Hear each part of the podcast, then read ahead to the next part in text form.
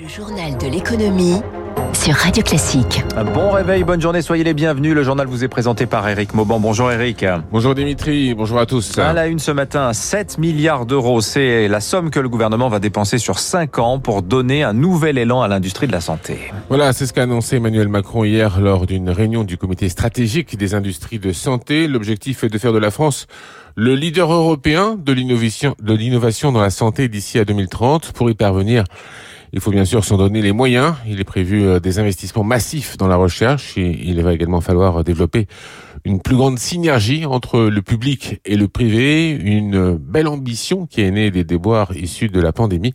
Alors tout cela sera-t-il suffisant? Élément de réponse avec Eric Koch. Un constat, en deux décennies, la France a perdu sa place de puissance pharmaceutique, incapable de garder ses talents, de parier sur les technologies d'avenir. Alors il faut y remédier et cela commence par réinvestir dans la recherche. 7 milliards d'euros sur 5 ans, une enveloppe trop légère pour l'économiste de la santé Nathalie Coutinet. 7 milliards sur 5 ans, ça ne permet pas énormément de choses. Les États-Unis, pour le vaccin euh, Covid, ils ont dépensé 10,5 milliards de dollars en même pas un an. Pourtant, l'Elysée affiche ses ambitions, créer des clusters des campus d'excellence réunissant start-up, universitaires et mastodontes pharmaceutiques, un écosystème favorable à l'émergence de champions tricolores pour qu'à terme la France redevienne le leader européen de la santé d'ici 2030. Une erreur d'échelle, juge l'économiste Karine Milsan. La France n'a pas une taille critique pour pouvoir dégager des fonds. Il faut évidemment que euh, ce soit une politique commune qui soit portée non pas uniquement par la France, mais au niveau de l'Europe. Emmanuel Macron a également annoncé vouloir mettre l'accent sur les biotechnologies comme l'ARN messager, trop longtemps délaissées et pourtant si précieuses lors de cette pandémie, pour éviter de voir de nouveau des talents français comme Moderna partir s'épanouir à l'étranger.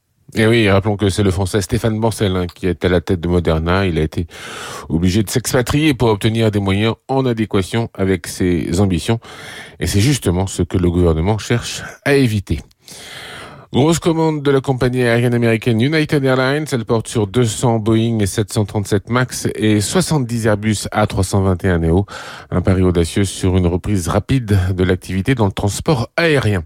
L'idée d'un impôt minimum de 15% sur les bénéfices des multinationales fait son chemin. De nombreuses réunions de travail auront lieu aujourd'hui pour tenter de trouver un accord avant le G20 Finance de début juillet à Venise.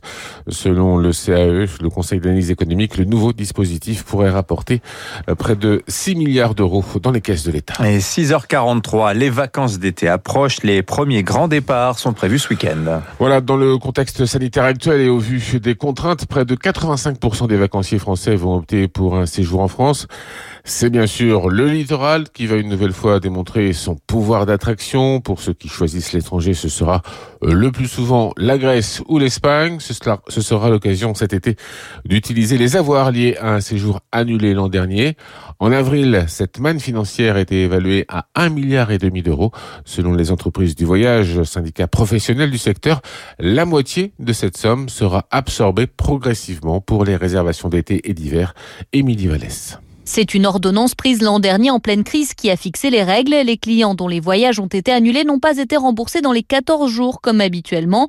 Ils ont bénéficié à la place d'un avoir valable 18 mois, une manière de préserver le secteur. Cela concerne encore 400 voyages pour Alain Alvarez, gérant de la carte des voyages réseau de 8 agences. On tourne entre 30 et 40% d'utilisation actuellement des avoirs pour euh, la campagne d'été. On leur propose ce qui est aujourd'hui disponible, notamment le bassin méditerranéen avec euh, l'Espagne, l'Italie, la Grèce, voire faire des croisières il modifie complètement d'une part la destination et d'autre part le produit. Donc on croise les doigts sincèrement pour avoir le moins possible à rembourser. Car si au bout des 18 mois les clients décident de ne pas voyager et d'utiliser cet avoir, ils pourront demander à être remboursés, explique Jean-Pierre Masse, président des entreprises du voyage qui regroupent les agences en ligne et physiques. Les avoirs seront remboursés entre le mois de septembre et le mois d'avril. Et si malheureusement l'opérateur de voyage était défaillant, les avoirs sont garantis par nos organes de garantie financière. Donc tous les clients retrouveront leur argent, alors que si S'ils avaient organisé eux-mêmes leurs vacances, ils ont pour beaucoup perdu leur billet d'avion et les sommes qu'ils ont payées à des hôteliers exotiques ne seront jamais remboursées. Ce professionnel estime qu'au final, il restera environ 700 millions d'euros à rembourser. Ouais, hein, ce qui fait quand même une, sacrée somme. Notez que les entreprises du voyage estiment que la France accueillera 50 millions de touristes étrangers cette année. C'est mieux que l'an dernier, mais on est encore euh, très loin des chiffres d'avant-crise avec 91 millions de visiteurs en 2019. Les entreprises du tourisme risquent donc de traverser des jours difficiles.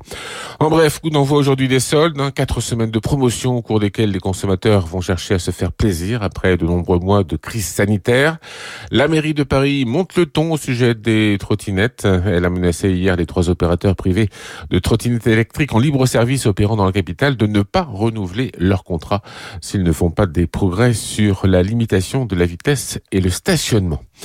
Une page va se tourner aujourd'hui chez Lagardère. L'Assemblée générale qui se tiendra aujourd'hui va voter la transformation des statuts du groupe en société anonyme. Cela a pour conséquence la perte du pouvoir absolu d'Arnaud Lagardère et l'entrée en force de Vivendi et Vincent Bolloré au conseil d'administration avec trois représentants.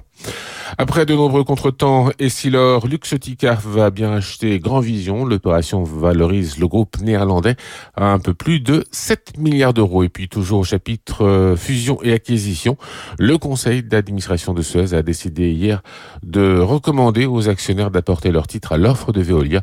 Veolia va ainsi se renforcer à l'international et Suez sera ramené pour l'essentiel à ses actifs hexagonaux. La Banque Postale a dévoilé hier plusieurs initiatives en faveur du climat. A noter par exemple le prochain lancement d'un crédit conso à impact, c'est-à-dire avec un taux préférentiel en cas de dépenses vertueuses pour l'environnement. Et puis la défaite des Bleus à l'Euro de foot est un coup dur pour TF1 et M6. Les deux groupes vont devoir drastiquement revoir à la baisse les tarifs de diffusion de leurs spots publicitaires. On termine avec les marchés financiers. À Wall Street, les indices boursiers ont terminé la séance d'hier sans grand changement, mais toujours hein, sur des niveaux historiques. À Paris, le CAC 40 a cédé quasiment 1%. Les investisseurs s'inquiètent toujours des conséquences sanitaires liées aux variants Merci Eric Mauban, 6h47.